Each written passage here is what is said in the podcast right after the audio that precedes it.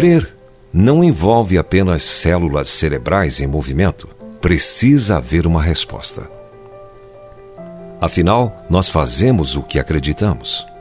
Se acreditamos na semente, nós a plantamos.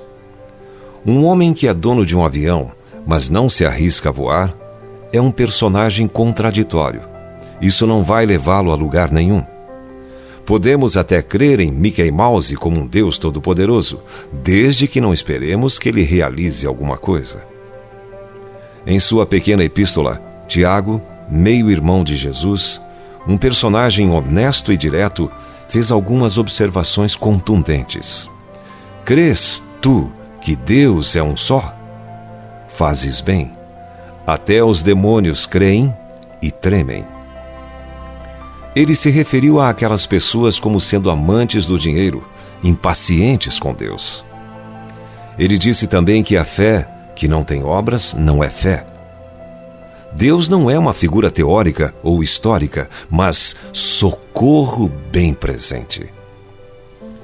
As pessoas dizem: Vou acreditar quando vir. Não, elas não vão. Na verdade, elas não podem. Só podemos crer ou ter fé em algo que não vemos. O que você vê é fato e não precisa acreditar nisso ou não.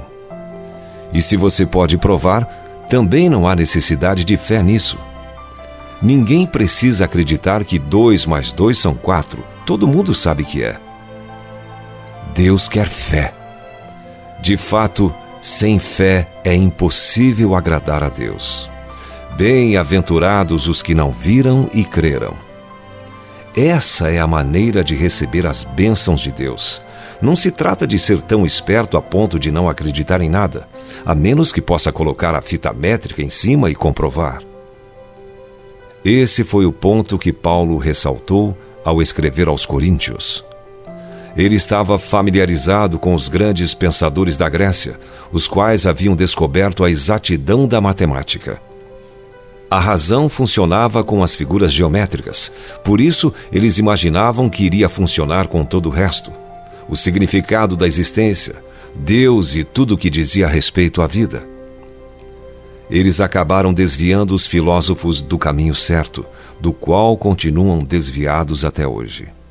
Paulo sabia o que tinha acontecido, portanto disse aos experimentados pensadores de Corinto: o mundo não o conheceu por sua própria sabedoria. A fé é um relacionamento pessoal, não uma relação matemática entre números.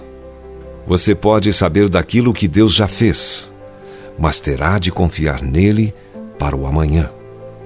Não existem garantias.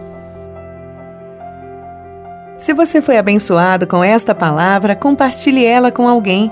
Esta devocional foi extraída do livro Devocionais de Fogo, do evangelista Reinhard Bonnke, fundador da Cefam, Cristo para Todas as Nações.